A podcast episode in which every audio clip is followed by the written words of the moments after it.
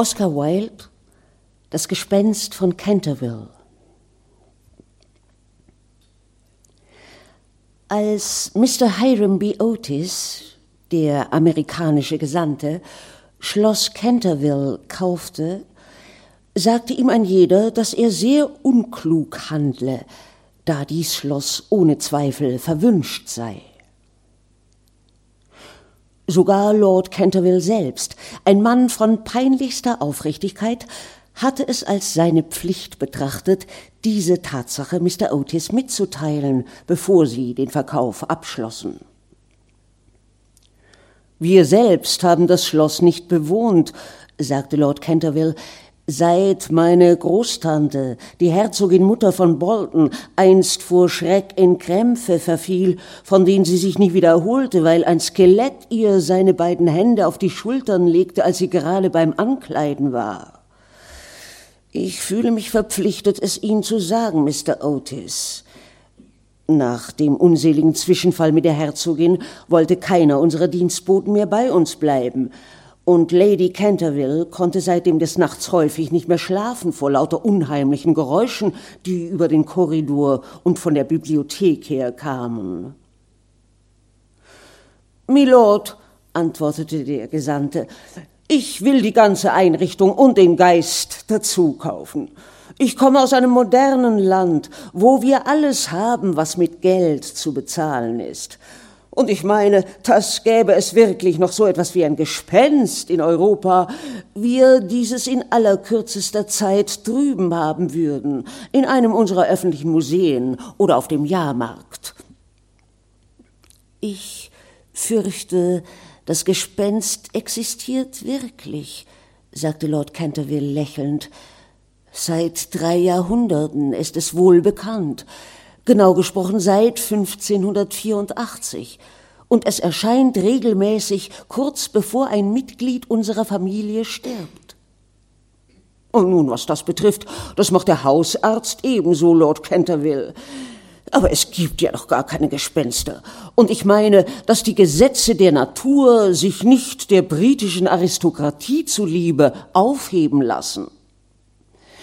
Nun, Sie sind jedenfalls sehr aufgeklärt in Amerika, antwortete Lord Canterville, der Mr. Otis letzte Bemerkung nicht ganz verstanden hatte. Und wenn das Gespenst im Haus Sie nicht weiter stört, so ist ja alles in Ordnung. Sie dürfen nur nicht vergessen, dass ich Sie gewarnt habe.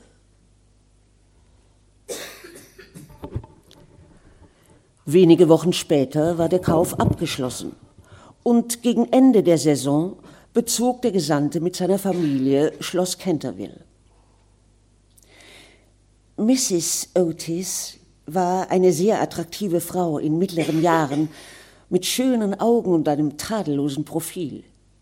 Viele Amerikanerinnen, die ihre Heimat verlassen, nehmen mit der Zeit das Gebaren einer chronischen Kränklichkeit an, da sie dies für ein Zeichen europäischer Kultur ansehen. Aber Mrs. Otis war nie diesem Irrtum verfallen. Sie verfügte über eine ausgezeichnete Körperverfassung und einen hervorragenden Unternehmungsgeist. Ihr ältester Sohn, den die Eltern in einem heftigen Anfall von Patriotismus Washington genannt hatten, was er Zeit seines Lebens beklagte, war ein blonder, hübscher junger Mann, der sich dadurch für den diplomatischen Dienst geeignet gezeigt hatte, dass er im Casino von Newport während dreier Winter die Franzesen kommandierte und sogar in London als vorzüglicher Tänzer angesehen wurde. Gardenien und der Adelskalender waren seine einzigen Schwächen. Im Übrigen war er außerordentlich vernünftig. Miss Virginia E. Otis war ein kleines Fräulein von 15 Jahren, graziös und lieblich wie ein junges Reh und mit schönen, klaren, blauen Augen.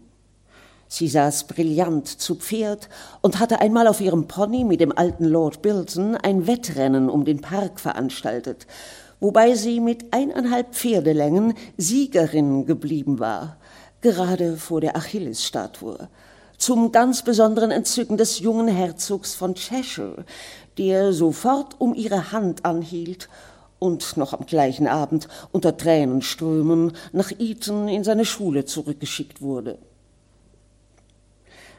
Nach Virginia kamen die Zwillinge, entzückende Jungen, die in der Familie, mit Ausnahme des Herrn des Hauses natürlich, die einzigen wahren Republikaner waren.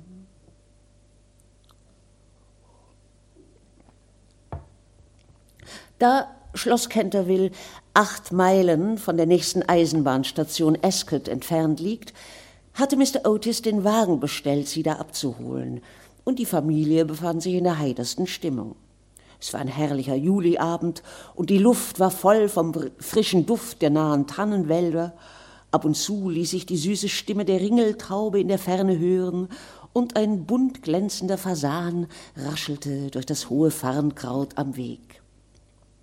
Als man in den Park von Schloss Canterville einbog, bedeckte sich der Himmel plötzlich mit dunklen Wolken. Die Luft schien gleichsam stillzustehen. Ein großer Schwarm Krähen flog lautlos über ihren Häuptern dahin, und ehe man noch das Haus erreichte, fiel der Regen in dicken, schweren Tropfen.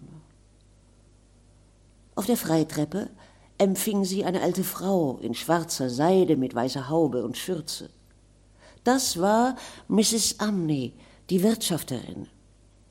Sie machte vor jedem einen tiefen Knicks, als sie nacheinander ausstiegen, und sagte in einer eigentümlich altmodischen Art Ich heiße Sie willkommen auf Schloss Canterville. Man folgte ihr ins Haus, durch die schöne alte Tudor-Halle in die Bibliothek, ein langes, niedriges Zimmer mit schwarzer Eichenholztäfelung und einem großen, bunten Glasfenster. Hier war der Teetisch für die Herrschaften gedeckt.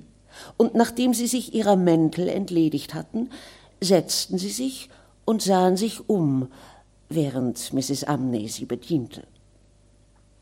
Da bemerkte Mrs. Otis plötzlich einen großen roten Fleck auf dem Fußboden, gerade vor dem Kamin, und in völliger Unkenntnis von dessen Bedeutung sagte sie zu Mrs. Amney, ich fürchte, da hat man aus Unvorsichtigkeit etwas verschüttet. Ja, gnädige Frau, erwiderte die alte Haushälterin leise, auf jenem Fleck ist Blut geflossen. Wie grässlich, rief Mrs. Otis. Ich liebe durchaus keine Blutflecke in einem Wohnzimmer. Er muss sofort entfernt werden. Die alte Frau lächelte und erwiderte mit derselben leisen, geheimnisvollen Stimme Es ist das Blut von Lady Eleanor de Canterville, welche hier auf dieser Stelle von ihrem eigenen Gemahl, Sir Simon de Canterville, im Jahre 1575 ermordet wurde. Sir Simon überlebte sie um neun Jahre und verschwand dann plötzlich unter ganz geheimnisvollen Umständen. Sein Leichnam ist nie gefunden worden, aber sein schuldbeladener Geist geht noch jetzt hier im Schloss um. Der Blutfleck wurde schon oft von Reisenden bewundert und kann durch nichts entfernt werden. Das ist alles Humbug, rief Washington Otis. Pinkertons Universalfleckenreiniger wird ihn im Nu beseitigen. Und ehe noch die erschrockene Haushälterin ihn davon zurückhalten konnte, lag er schon auf den Knien und scheuerte die Stelle am Boden mit einem kleinen Stumpf von etwas, das schwarzer Bartwichse ähnlich sah. In wenigen Augenblicken war keine Spur mehr von dem Blutfleck zu sehen. Na, ich wusste ja, dass Pinkerton das machen würde, rief er triumphierend, während er sich seiner bewundernden Familie zuwandte. Aber kaum hatte er diese Worte gesagt, da erleuchtete ein greller Blitz das düstere Zimmer und ein tosender Donnerschlag ließ sie alle in die Höhe fahren, während Mrs. Amney in Ohnmacht fiel. Was für ein schauderhaftes Klima, sagte der amerikanische Gesandte ruhig, während er sich eine neue Zigarette ansteckte. Wahrscheinlich ist dieses alte Land so übervölkert, dass sie nicht mehr genug anständiges Wetter für jeden haben. Meiner Ansicht nach ist Auswanderung das einzig Richtige für England. Mein lieber Hiram, sprach Mrs. Otis, was sollen wir bloß mit einer Frau anfangen, die ohnmächtig wird? Rechne es ihr an, als ob sie etwas zerschlagen hätte. Dann wird es nicht wieder vorkommen sagte der Gesandte, und in der Tat, schon nach wenigen Augenblicken kam Mrs. Amney wieder zu sich. Aber es war kein Zweifel, dass sie sehr aufgeregt war, und sie warnte Mr. Otis, es stände seinem Haus ein Unglück bevor. Ich habe mit meinen eigenen Augen Dinge gesehen, Sir, dass jedem Christenmenschen die Haare davon zu Berge stehen würden, und manche Nacht habe ich kein Auge zugetan aus Furcht vor dem Schrecklichen, das hier geschehen ist. Jedoch Mr. und Mrs. Otis beruhigten die ehrliche Seele, erklärten, dass sie sich nicht vor Gespenstern fürchteten und nachdem die alte Haushälterin noch den Segen der Vorsehung auf ihre neue Herrschaft herabgefleht und um Erhöhung ihres Gehalts gebeten hatte, schlich sie zitternd auf ihr Zimmer.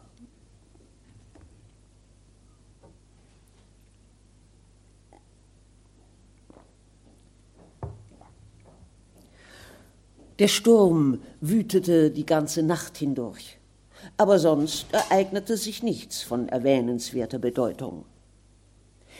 Am nächsten Morgen jedoch, als die Familie zum Frühstück herunterkam, fanden sie den fürchterlichen Blutfleck wieder unverändert auf dem Fußboden. Ich glaube nicht, dass die Schuld hiervon an Pinkertons Fleckenreiniger liegt, erklärte Washington, denn den habe ich immer mit Erfolg angewendet. Es muss also das Gespenst sein. Er rieb nun zweimal den Fleck weg. Er rieb nun zum zweiten Mal den Fleck weg, aber am nächsten Morgen war er unbeschadet wieder da. Ebenso am dritten Morgen, obwohl Mr. Otis selbst die Bibliothek am Abend vorher abgeschlossen und den Schlüssel in die Tasche gesteckt hatte. Jetzt interessierte sich die ganze Familie für die Sache. Mr. Otis fing an zu glauben, dass es doch allzu skeptisch von ihm gewesen sei, die Existenz jedweder Gespenster zu leugnen.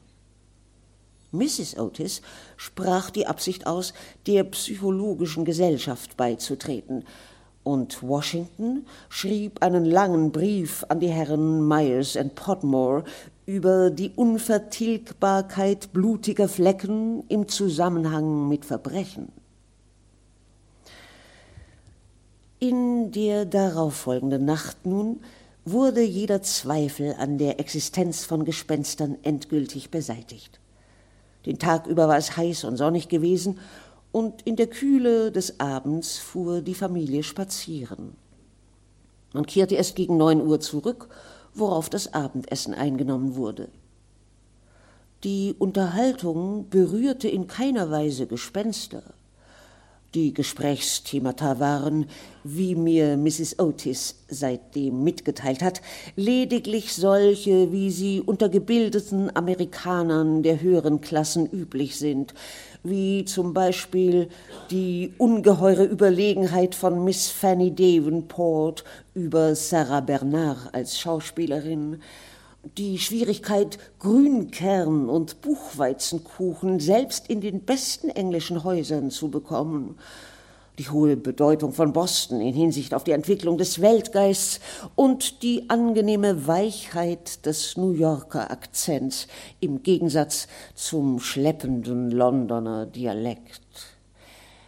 In keiner Weise wurde das Übernatürliche berührt noch wurde von Sir Simon de Canterville gesprochen. Um elf Uhr trennte man sich, und eine halbe Stunde darauf war bereits alles dunkel. Da plötzlich wachte Mr. Otis von einem Geräusch auf dem Korridor vor seiner Türe auf. Es klang wie Rasseln von Metall und schien mit jedem Augenblick näher zu kommen. Der Gesandte stand sofort auf, zündete eine Kerze an und sah nach der Uhr. Es war Punkt eins. Er war ganz ruhig und fühlte sich den Puls, der nicht im geringsten fieberhaft war. Das sonderbare Geräusch dauerte fort, und er hörte deutlich Schritte. Er zog die Pantoffeln an, nahm eine längliche Fiole von seinem Toilettentisch und öffnete die Türe. Er, sich direkt gegenüber, im blassen Schein des Mondes, einen alten Mann von ganz greulichem Aussehen stehen. Des alten Augen waren rot wie brennende Kohlen, Langes graues Haar fiel in wirren Locken über seine Schultern, seine Kleidung von altmodischem Schnitt war beschmutzt und zerrissen, und schwere, rostige Fesseln hingen ihm an Füßen und Händen. Mein lieber Herr, sagte Mr. Otis, ich muss Sie schon bitten, Ihre Ketten etwas zu schmieren und ich habe Ihnen zu dem Zweck hier eine kleine Flasche von Tammany's Rising Sun Lubricator mitgebracht. Ich werde die Flasche Ihnen hier neben die Kerze stellen und bin mit Vergnügen bereit, Ihnen auf Wunsch mehr davon zu besorgen. Ein Wort nur genügt und ich stehe Ihnen zu Diensten. Mit diesen Worten stellte der Gesandte der Vereinigten Staaten das Fläschchen auf einen Marmortisch, schloss die Tür und legte sich wieder ins Bett. Für einen Augenblick war das Gespenst von Canterville ganz starr vor Entrüstung. Dann schleuderte es die Flasche wütend auf den Boden und floh den Korridor hinab, indem es ein dumpfes Stöhnen ausstieß und ein gespenstisch grünes Licht um sich verbreitete. Als es gerade die große eichene Treppe erreichte, öffnete sich eine Tür, zwei kleine weiß gekleidete Gestalten erschienen und ein großes Kissen sauste an seinem Kopf, Kopf vorbei. Da war augenscheinlich keine Zeit zu verlieren, und indem es hastig die vierte Dimension als Mittel zur Flucht benutzte, verschwand es durch die Täfelung, worauf das Haus ruhig wurde. Als das Gespenst ein kleines geheimes Zimmer im linken Schlossflügel erreicht hatte, lehnte es sich erschöpft gegen einen Mondstrahl, um erst wieder zu Atem zu kommen, und versuchte sich seine Lage klarzumachen. Niemals war es in seiner glänzenden und ununterbrochenen Laufbahn von dreihundert Jahren so gröblich beleidigt worden. Es dachte an die Herzogin-Mutter, die bei seinem Anblick Krämpfe bekommen hatte, als sie in ihren Spitzen und Diamanten vor dem Spiegel stand. An die alte Madame de Tremouillac, die, als sie eines Morgens früh aufwachte und in ihrem Lehnstuhl am Kamin ein Skelett sitzen sah, das ihr Tagebuch las, darauf sechs Wochen wegen Gehirnentzündung fest im Bett lag und nach ihrer Genesung eine treue Anhängerin der Kirche wurde und jede Verbindung mit dem notorischen Freigeist Monsieur de Voltaire abbrach. All seine großen Taten kamen ihm ins Gedächtnis zurück, von dem Kammerdiener an, der sich in der Kirche erschoss, weil er eine grüne Hand hatte an die Scheiben klopfen sehen, bis zu der schönen Lady Stutfield, die immer ein schwarzes Samtband um den Hals tragen musste, damit die Spur von fünf in ihre weiße Haut eingebrannten Fingern verdeckt wurde, und die sich schließlich in dem Karpfenteich am Ende der Königspromenade ertränkt hatte. Mit dem begeisterten Egoismus des wahren Künstlers versetzte es sich im Geist wieder in seine hervorragendsten Rollen und lächelte bitter, als es an sein letztes Auftreten als roter Ruben oder das erwürgte Kind dachte, und an das Furore, das es eines schönen Juliabends gemacht hatte, als es ganz einfach auf dem Tennisplatz mit seinen eigenen Knochen Kegel spielte. Und nach alledem kommen solche elenden, modernen Amerikaner, bieten ihm Rising Sun Öl an und werfen ihm Kissen an den Kopf. Es war nicht auszuhalten. So war noch niemals in der Weltgeschichte ein Gespenst behandelt worden.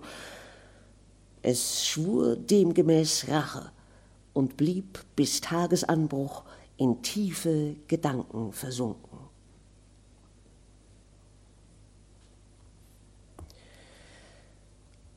Als am nächsten Morgen die Familie Otis zum Frühstück herunterkam, wurde das Gespenst natürlich des Längeren besprochen. Der Gesandte der Vereinigten Staaten war selbstverständlich etwas ungehalten, dass sein Geschenk so missachtet worden war.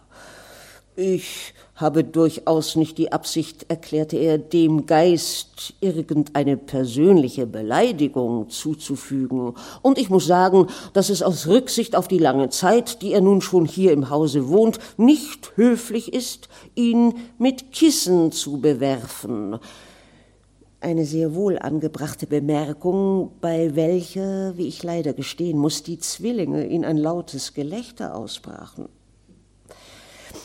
Andererseits, fuhr Mr. Otis fort, wenn er wirklich und durchaus den Rising Sun Lubricator nicht benutzen will, so werden wir ihm seine Ketten fortnehmen müssen. Bei dem Lärm auf dem Korridor kann man ganz unmöglich schlafen. Die Schlossbewohner blieben jedoch die ganze Woche hindurch ungestört. Und das Einzige, was ihre Aufmerksamkeit erregte, war die beständige Erneuerung des Blutflecks auf dem Boden der Bibliothek. Das war jedenfalls sehr sonderbar, da die Türe und das Fenster des Nachts immer fest verschlossen und verriegelt waren. Auch die wechselnde Farbe des Flecks rief die verschiedensten Vermutungen hervor denn zuweilen war er ganz mattrot, dann wieder leuchtend oder auch tief purpurn, und als einmal die Familie zum High-Tea herunterkam, fand sie ihn hell smaragdgrün. Diese koloristischen Metamorphosen amüsierten natürlich die Gesellschaft sehr. Und jeden Abend wurden schon Wetten darüber geschlossen. Die einzige welche nicht auf diesen und auch auf keine anderen Scherze einging, war die kleine Virginia, die aus irgendeinem ungeklärten Grund immer sehr betrübt beim Anblick des Blutflecks war. Das zweite Auftreten des Gespensts war am Sonntagabend. Kurz nachdem auch die männlichen Erwachsenen zu Bett gegangen waren, wurden sie plötzlich durch ein furchtbares Getöse in der Eingangshalle aufgeschreckt. Alle stürzten hinunter und fanden dort, dass eine alte Rüstung von ihrem Ständer auf den Steinboden gefallen war, während das Gespenst von Canterville in einem hochlehnigen Armstuhl saß und sich seine Knie mit einer Gebärde verzweifelten Schmerzes rieb. Die Zwillinge hatten ihre Flitzbögen mitgebracht und schossen zweimal nach ihm mit einer Treffsicherheit, die sie sich durch langes Training erworben hatten. Der Gesandte der Vereinigten Staaten richtete unterdessen seinen Revolver auf den Geist und rief ihm nach kalifornischer Etikette zu Hände hoch. Der Geist fuhr mit einem wilden Wutgeheul in die Höhe und mitten durch die Familie hin wie Rauch, indem er noch Washingtons Kerzenlicht ausblies und sie in völliger Dunkelheit zurückließ. Oben an der Treppe erholte sich das Gespenst wieder und beschloss, in sein berühmtes diabolisches Gelächter auszubrechen. Das hatte sich ihm bei mehr als einer Gelegenheit schon nützlich erwiesen. Es soll Lord Rakers Perücke in einer einzigen Nacht gebleicht haben und hat jedenfalls drei der französischen Gouvernanten von Lady Canterville so mitgenommen, dass sie vor der Zeit und ohne Kündigung ihre Stellungen räumten. So lachte es denn also jetzt dieses sein fürchterlichstes Lachen, bis das alte, hochgewölbte Dach davon gellte. Aber kaum war das letzte grausige Echo verhallt, da öffnete sich eine Tür und Mrs. Otis kam heraus in einem hellblauen Morgenrock. Ich fürchte, Ihnen ist nicht ganz wohl, sagte sie, und deshalb bringe ich Ihnen hier eine Flasche von Dr. Dobles Tropfen.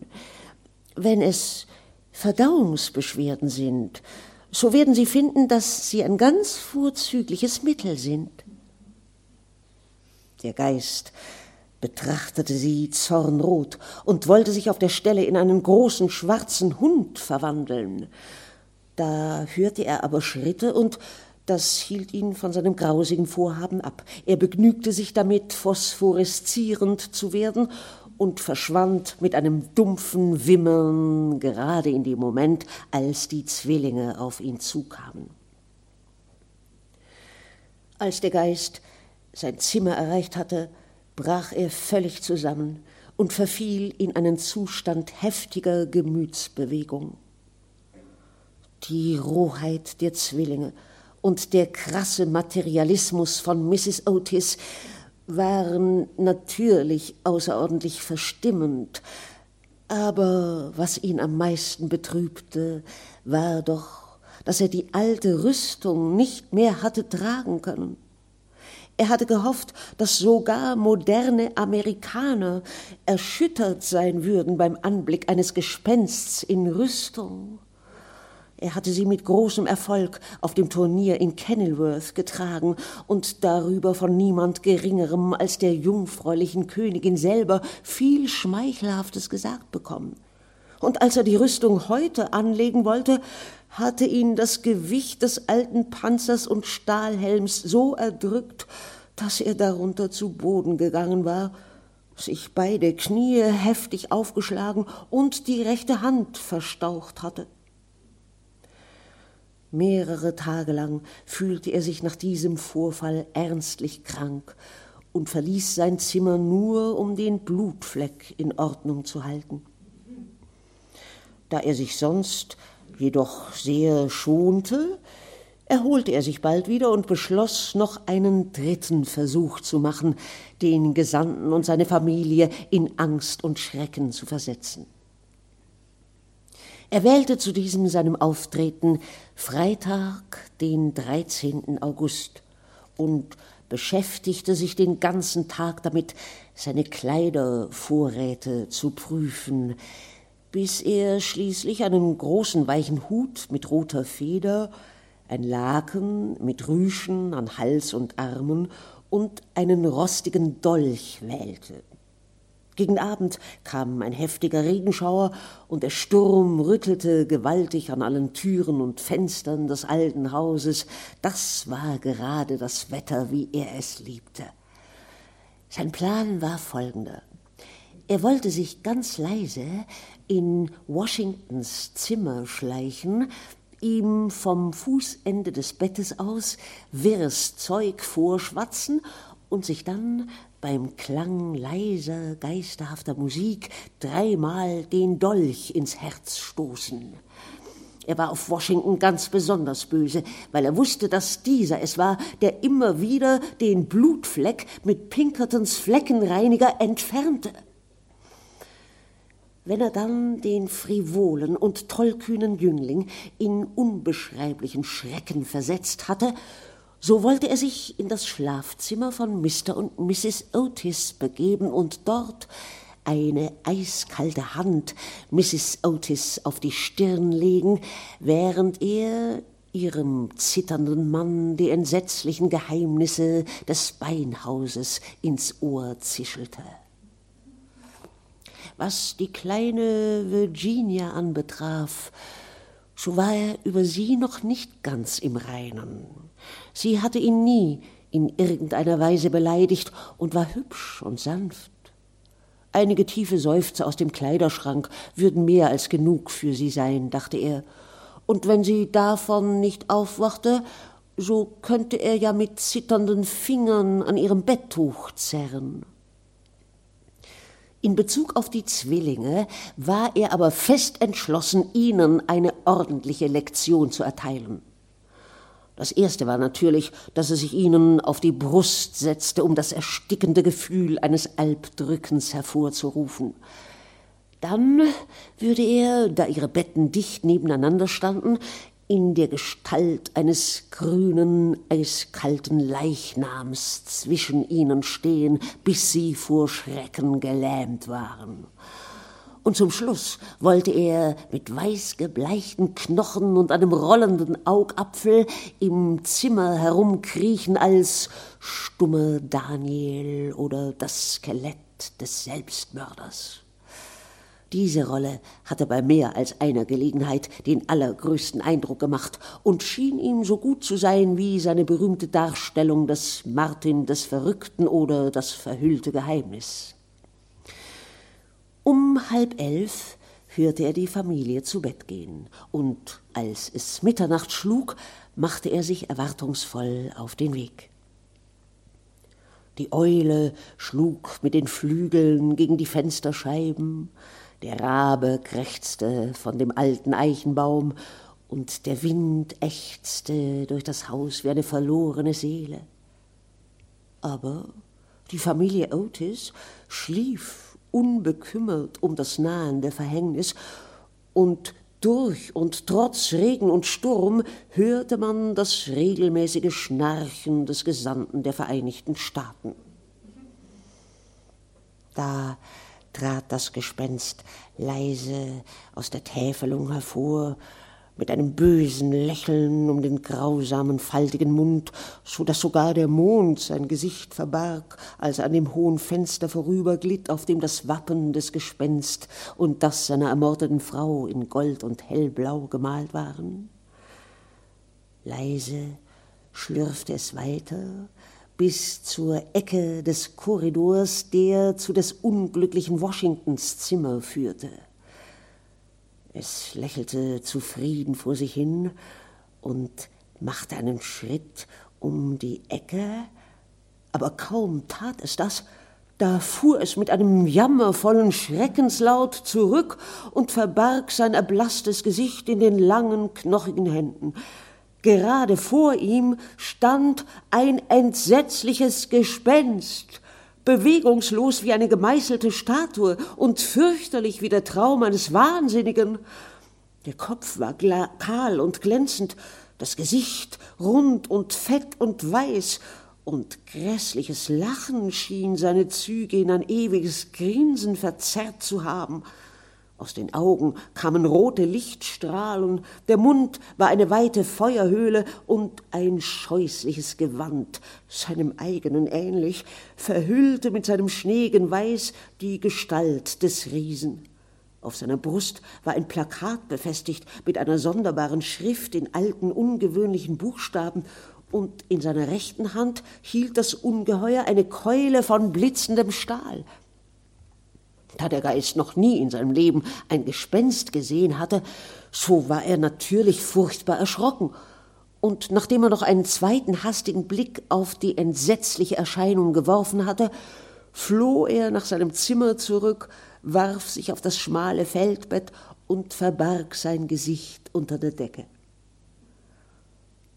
Nach einer Weile jedoch rührte sich der tapfere alte Canterville-Charakter doch wieder, und der Geist beschloss, sobald der Tag graute, zu dem anderen Geist zu gehen und ihn anzusprechen.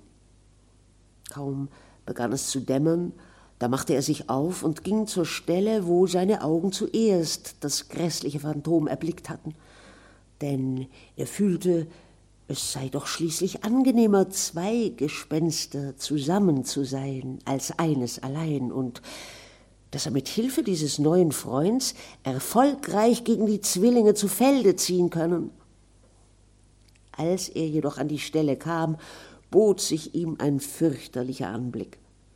Dem Gespenst war jedenfalls ein Unglück passiert, denn in seinen hohlen Augen war das Licht erloschen, die glänzende Keule war seiner Hand entfallen, und es selber lehnte in einer höchst unbequemen, gezwungenen Stellung an der Wand. Er stürzte vorwärts und zog es am Arm. Da fiel zu seinem Entsetzen der Kopf ab, rollte auf den Boden, der Körper fiel in sich zusammen, und er hielt in seinen Händen eine weiße Bettgardine mit einem Besenstiel und einem Küchenbeil, während zu seinen Füßen ein hohler Kürbis lag. Er packte mit wilder Hast das Plakat Und da las er im grauen Licht des Morgens die fürchterlichen Worte Das Otis-Gespenst, der einzig wahre und originale Spuk. Vor Nachahmung wird gewarnt. Bei allen anderen handelt es sich um Fälschungen. Jetzt war ihm alles klar. Man hatte ihn zum Besten gehabt, und er war darauf hereingefallen. Am nächsten Tag war der Geist sehr schwach und müde. Die furchtbaren Aufregungen der letzten vier Wochen fingen an, ihn anzugreifen. Seine Nerven waren völlig überreizt, und beim geringsten Geräusch fuhr er erschreckt in die Höhe. Fünf Tage lang blieb er still auf seinem Zimmer und schickte sich darein, die ewige Sorge um den Blutfleck in der Bibliothek aufzugeben. Wenn die Familie Otis den Fleck nicht zu haben wünschte, so war sie ihn auch nicht wert. Das waren überhaupt augenscheinlich Leute von ganz niederer Bildung und völlig unfähig, den symbolischen Wert eines Hausgespensts zu würdigen.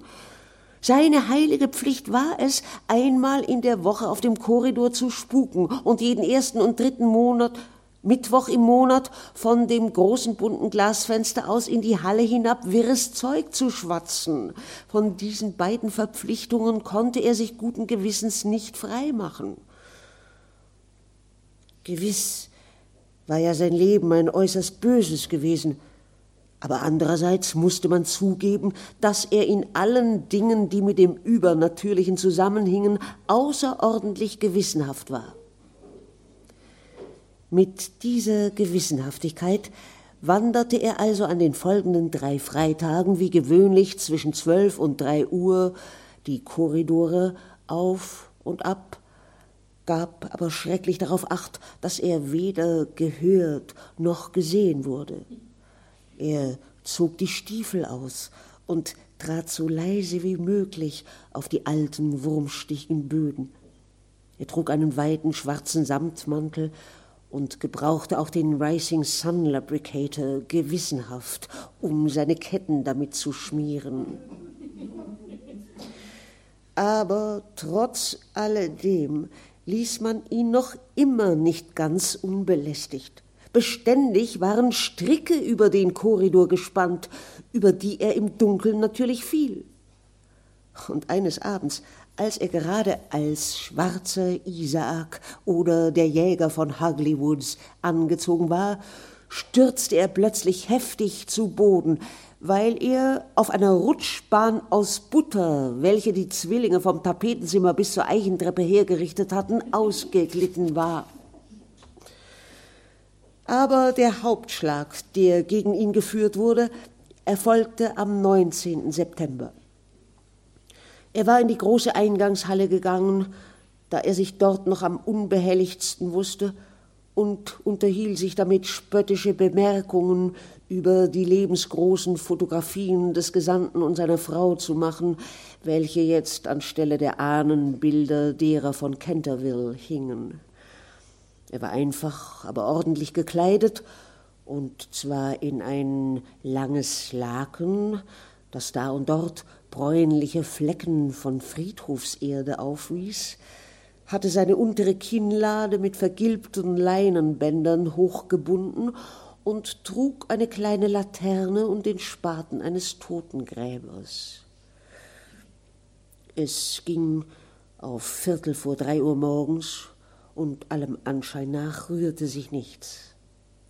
Als er jedoch langsam zur Bibliothek schlenderte, um doch mal wieder nach den Spuren des Blutflecks zu sehen, da sprangen aus einer dunklen Ecke plötzlich zwei Gestalten hervor, welche ihre Arme wild emporwarfen und ihm Buh in die Ohren brüllten. Von panischem Schrecken ergriffen, raste er zur Treppe, wo aber schon Washington mit der großen Gartenspritze auf ihn wartete. Da er sich nun von seinen Feinden so umzingelt und fast zur Verzweiflung getrieben sah, verschwand er schleunigst in dem großen eisernen Ofen, der zu seinem Glück nicht beheizt war, und musste nun auf einem höchst beschwerlichen Weg durch Ofenrohre und Kamine zu seinem Zimmer zurück, wo er völlig erschöpft, beschmutzt und verzweifelt ankam. Nach diesem Erlebnis wurde er nie mehr auf einer solchen nächtlichen Expedition angetroffen. Augenscheinlich waren die Gefühle des armen Gespensts derart verletzt, dass es sich nicht wieder zeigen wollte. In der Folge nahm dann Mr. Otis sein großes Werk über die Geschichte der Demokratischen Partei wieder auf, das ihn schon seit Jahren beschäftigte. Mrs. Otis organisierte ein wunderbares Preiskuchenbacken, das die ganze Grafschaft in Bewegung setzte, und Virginia ritt auf ihrem hübschen Pony im Park spazieren, begleitet von dem jungen Herzog von Cheshire, der die letzten Wochen der großen Ferien auf Schloss Canterville verleben durfte. Man nahm allgemein an, dass der Geist das Schloss verlassen habe. Ja, Mr. Otis schrieb sogar einen Brief in diesem Sinn an Lord Canterville, der in Erwiderung desselben seine große Freude über diese glückliche Nachricht aussprach und sich der werten Frau Gemahlin auf das angelegentlichste empfehlen ließ.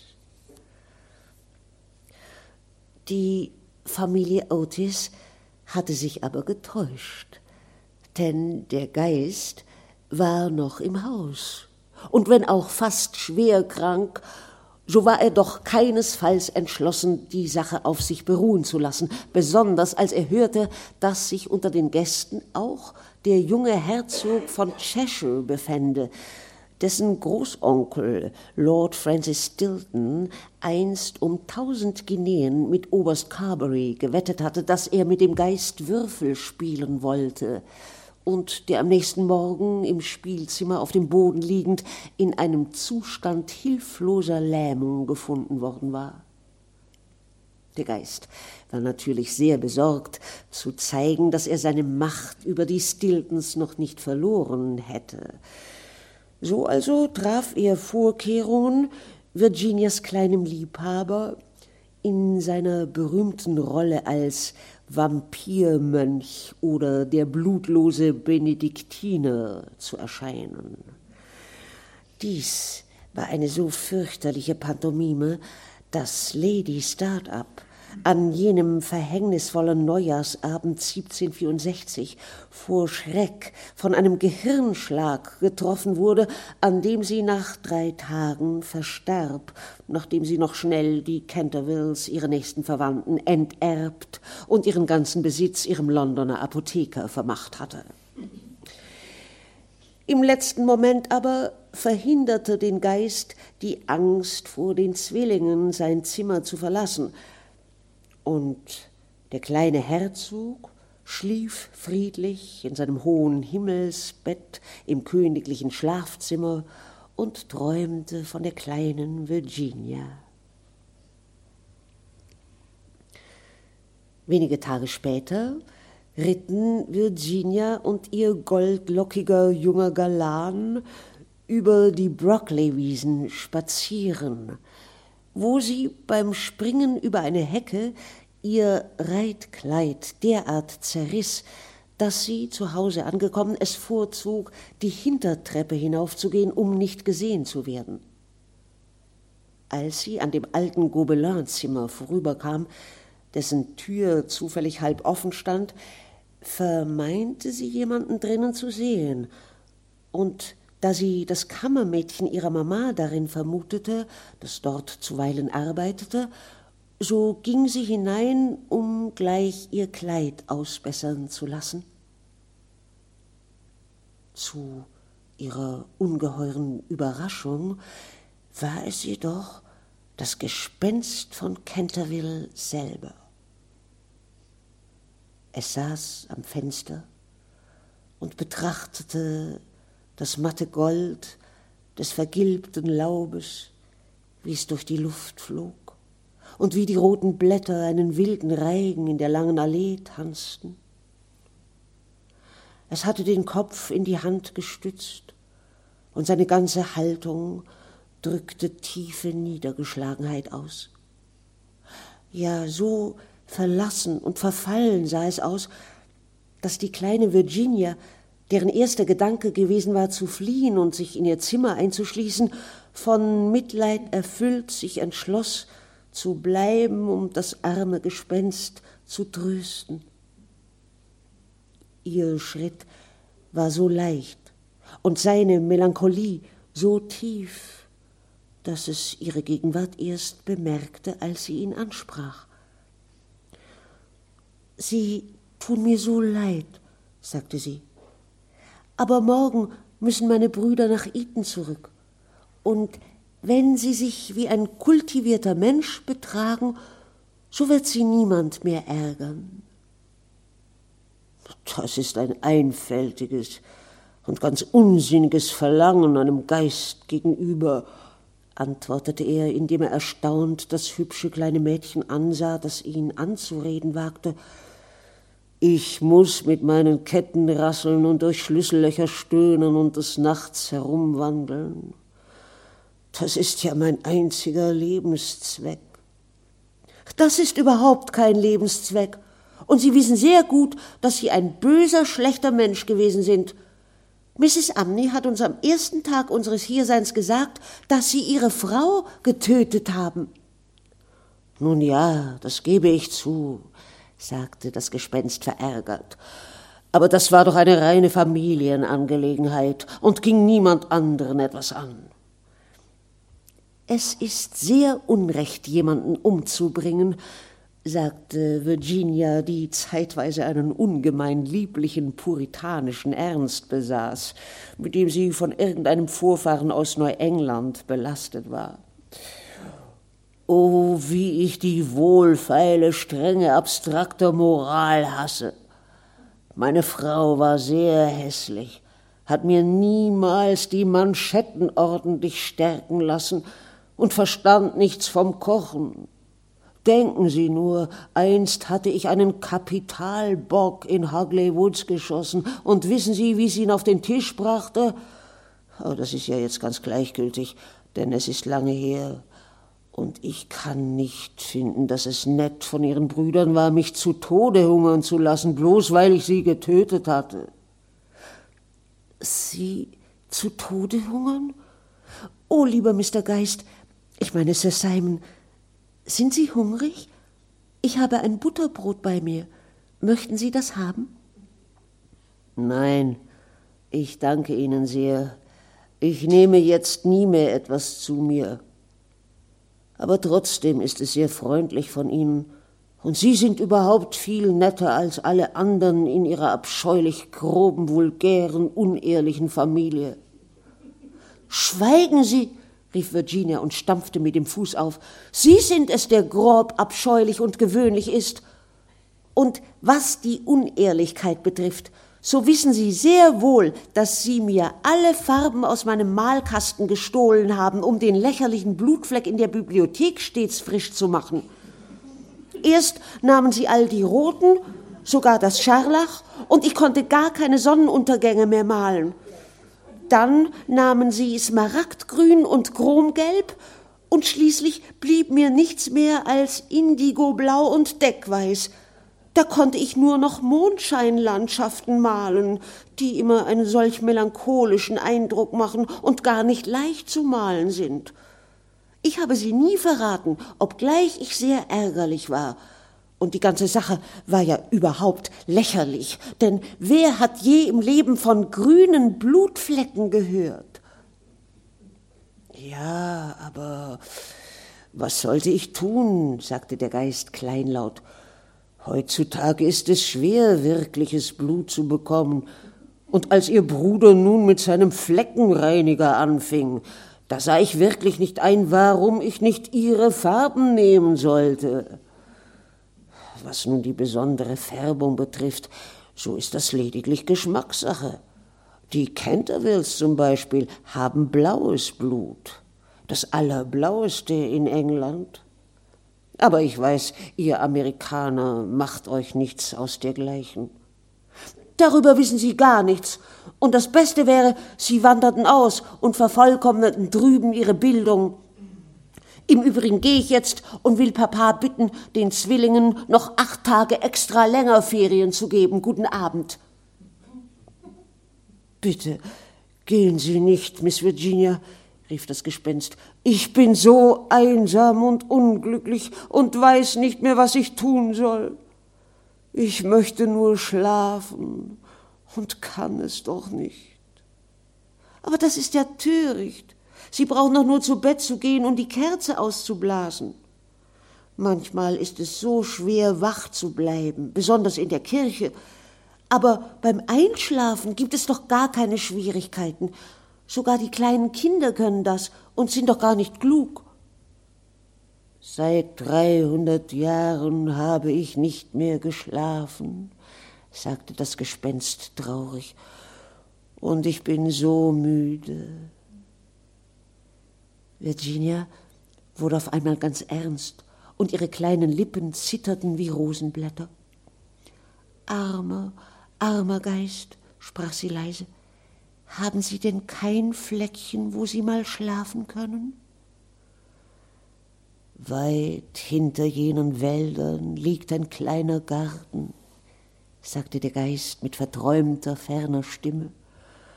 Da wächst hohes Gras, da blühen die großen weißen Sterne des Schierlings, und die Nachtigallen singen die ganze Nacht hindurch.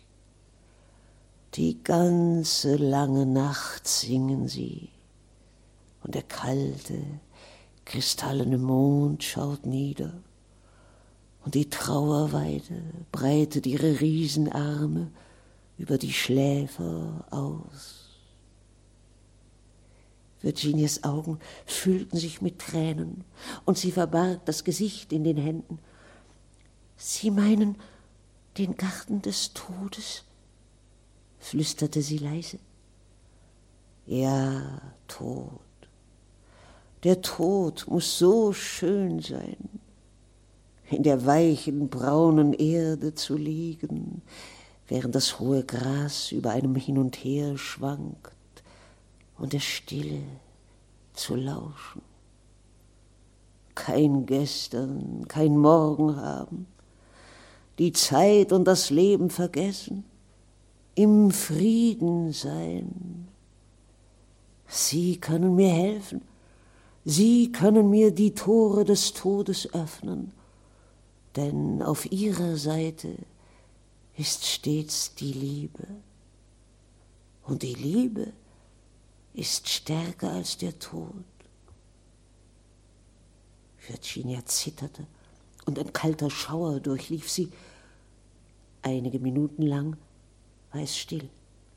Dann sprach der Geist wieder, und seine Stimme klang wie das Seufzen des Windes. Haben Sie je die alte Prophezeiung an dem Fenster in der Bibliothek gelesen?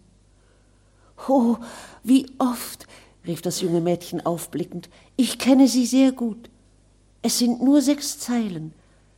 Wenn ein goldenes Mädchen es dahin bringt, dass es sündige Lippen zum Beten zwingt, wenn die dürre Mandel unter Blüten sich senkt, ein unschuldiges Kind seine Tränen verschenkt, dann wird dies Haus wieder ruhig und still und Friede kehrt ein auf Schloss Canterville. Aber ich weiß nicht, was das heißen soll. Das heißt, dass Sie für mich über meine Sünden weinen müssen, da ich keine Tränen habe, und für mich, für meine Seele beten müssen, da ich keinen Glauben habe.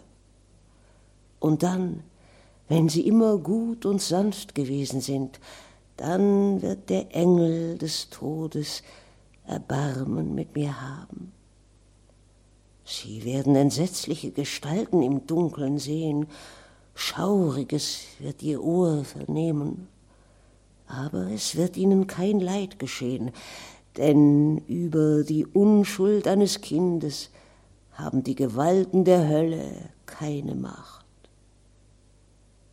Virginia antwortete nicht, und der Geist rang verzweifelt die Hände, während er auf ihr gesenktes Köpfchen herabsah. Plötzlich erhob sie sich, ganz blass, aber ihre Augen leuchteten. Ich fürchte mich nicht, sagte sie bestimmt.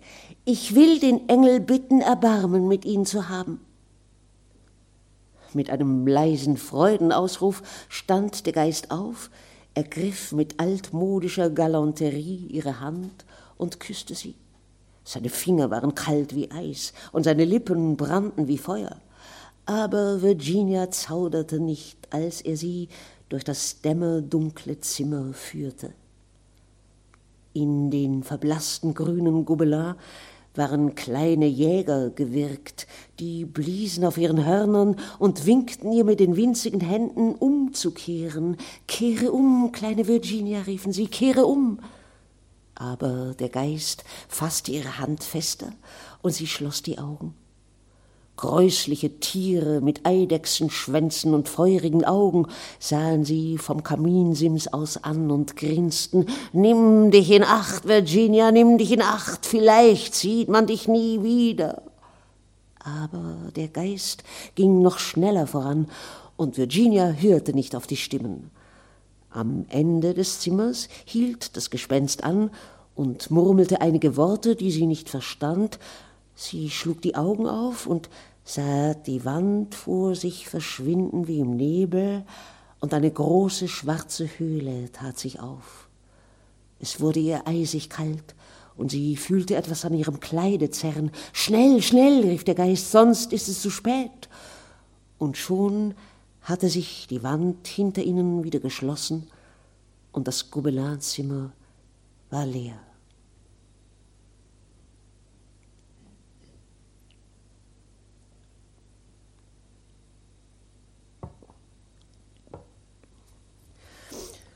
Ungefähr zehn Minuten später tönte der Gong zum Tee. Und da Virginia nicht herunterkam, schickte Mrs. Otis einen Diener hinauf, sie zu rufen. Nach kurzer Zeit kam er wieder und sagte, dass er Miss Virginia nirgends habe finden können. Da sie um diese Zeit gewöhnlich in den Garten ging, um Blumen für den Mittagstisch zu pflücken, so war Mrs. Otis zuerst gar nicht weiter besorgt aber als es sechs Uhr schlug und Virginia immer noch nicht da war, wurde sie doch unruhig und schickte die Jungen aus, sie zu suchen, während sie und Mr. Otis durch das ganze Haus gingen. Um halb sieben kamen die Jungen wieder und berichteten, sie hätten nirgends auch nur eine Spur ihrer Schwester entdecken können.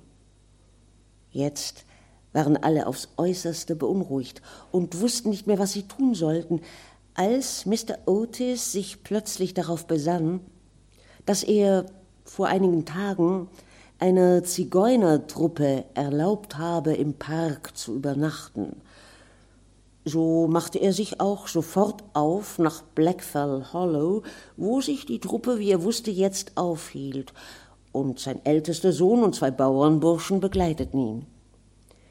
Als sie jedoch an die gesuchte Stelle kamen, waren die Zigeuner fort, und zwar war ihr Abschied augenscheinlich ein sehr rascher gewesen, wie das noch brennende Feuer und einige im Gras liegende Teller bewiesen. Man hatte sie schließlich auf den Wiesen von Brockley eingeholt, aber Virginia war nicht bei ihnen. Und die Zigeuner hatten ihre plötzliche Abreise damit erklärt, dass sie eiligst auf den Jahrmarkt von Chorton hätten müssen – es hatte ihnen wirklich herzlich leid getan, von Virginias Verschwinden zu hören. Und da sie Mr. Otis dankbar waren, weil er ihnen den Aufenthalt in seinem Park gestattet hatte, so waren vier von der Truppe mitgekommen, um sich an der Suche zu beteiligen.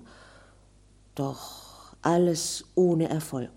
Es gab keinen Zweifel, Virginia war, wenigstens für diese Nacht, verloren. In tiefster Niedergeschlagenheit kehrten Mr. Otis und die Jungen ins Haus zurück. In der Halle standen alle Dienstboten aufgeregt beieinander, und auf einem Sofa in der Bibliothek lag die arme Mrs. Otis, die vor Schrecken und Angst fast den Verstand verloren hatte und der die gute alte Haushälterin die Stirn mit Eau de Cologne betupfte. Mr. Otis bestand darauf, dass sie etwas esse und bestellte das Dinner für die ganze Familie. Es war eine trübselige Mahlzeit, wo kaum einer ein Wort sprach. Sogar die Zwillinge waren vor Schrecken stumm, denn sie liebten ihre Schwester sehr. Als man fertig war, schickte Mr. Otis trotz der dringenden Bitten des jungen Herzogs alle zu Bett, indem er erklärte, dass man jetzt in der Nacht ja doch nichts mehr tun könne, und am nächsten Morgen wolle er sofort Scotland Yard telegrafieren, dass man ihnen mehrere Detektive schicken solle. Gerade als man den Speisesaal verließ, schlug die große Turmuhr Mitternacht. Und als der letzte Schlag verklungen war, hörte man plötzlich ein furchtbares Gepolter und einen durchdringenden Schrei.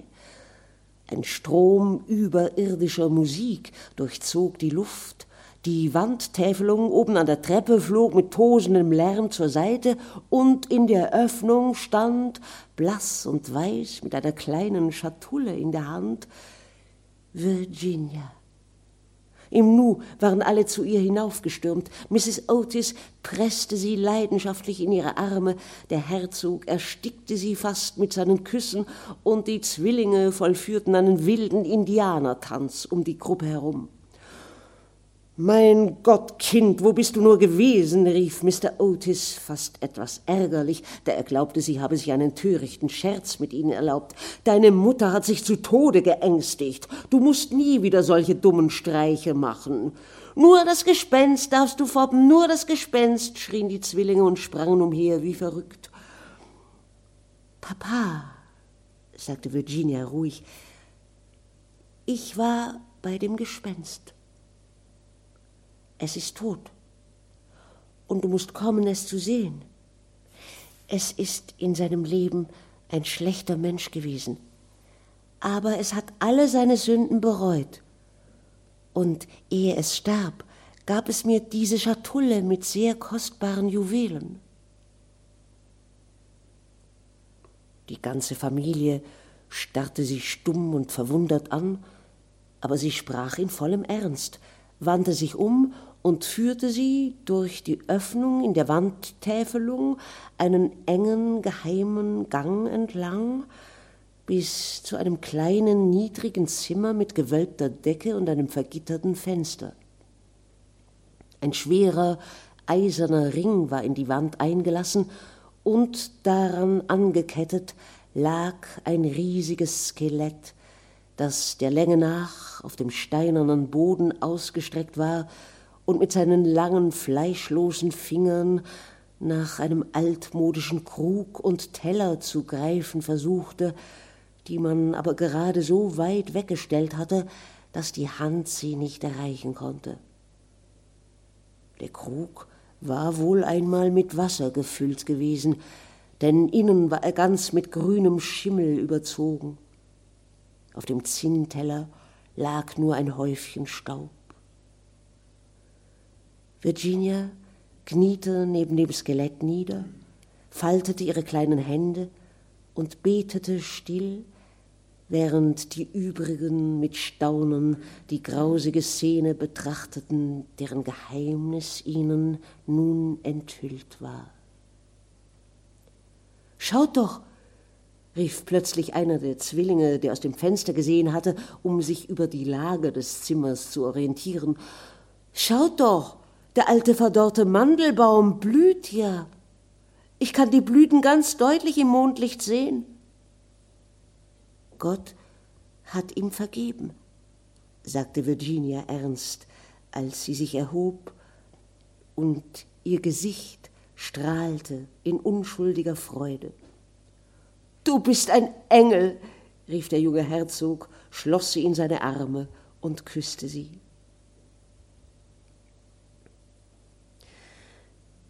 Vier Tage nach diesen höchst wunderbaren Ereignissen verließ ein Trauerzug nachts um elf Uhr Schloss Canterville.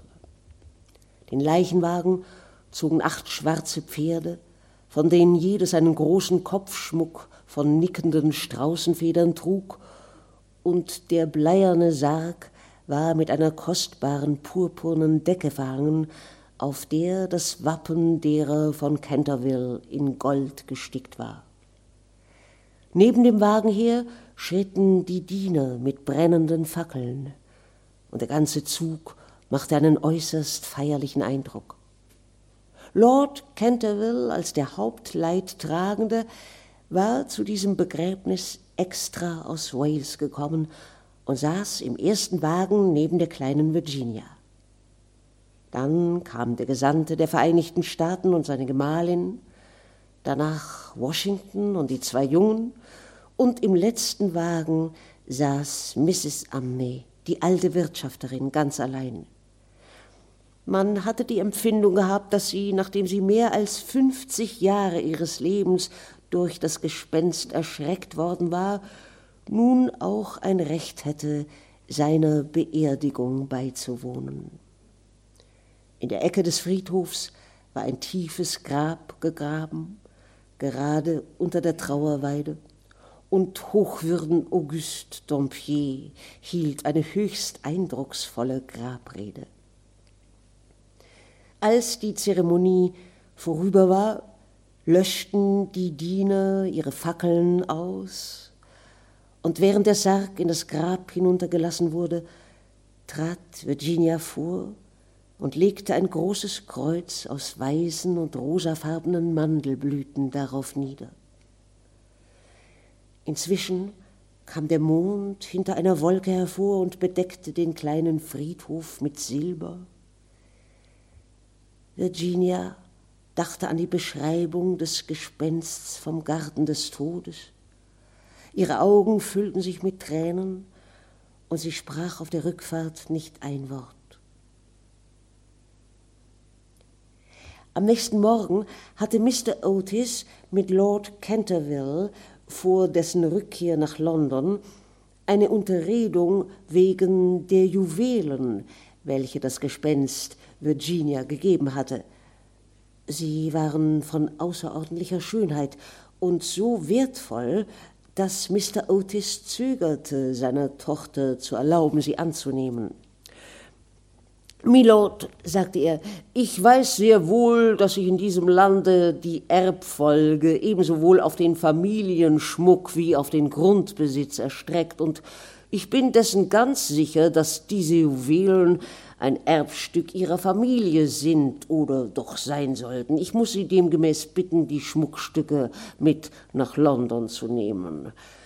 Was meine Tochter betrifft, so ist diese ja noch ein Kind und hat, wie ich mich freue, sagen zu können, nur wenig Interesse an solchen Luxusgegenständen. Dieser eitle Putz und Tand und dieses glänzende Spielzeug, so passend und notwendig es auch zur Würde der britischen Aristokratie zu gehören scheint, ist doch unter jenen niemals recht am Platz, die in den strengen und, wie ich bestimmt glaube, unsterblichen Grundsätzen republikanischer Einfachheit erzogen sind.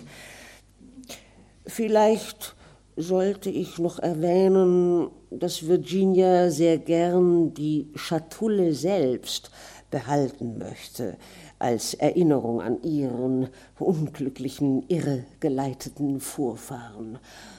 Da die Schatulle sehr alt und in einem Zustand großer Reparaturbedürftigkeit zu sein scheint, so werden Sie es vielleicht für angemessen finden, der Bitte meiner Kleinen zu willfahren.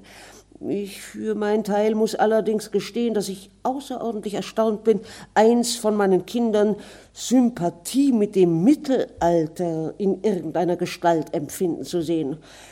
Ich kann mir das nicht anders als dadurch erklären, dass Virginia in einer ihrer Londoner Vorstädte geboren wurde, kurz nachdem Mrs. Otis von einer Reise nach Athen zurückgekehrt war.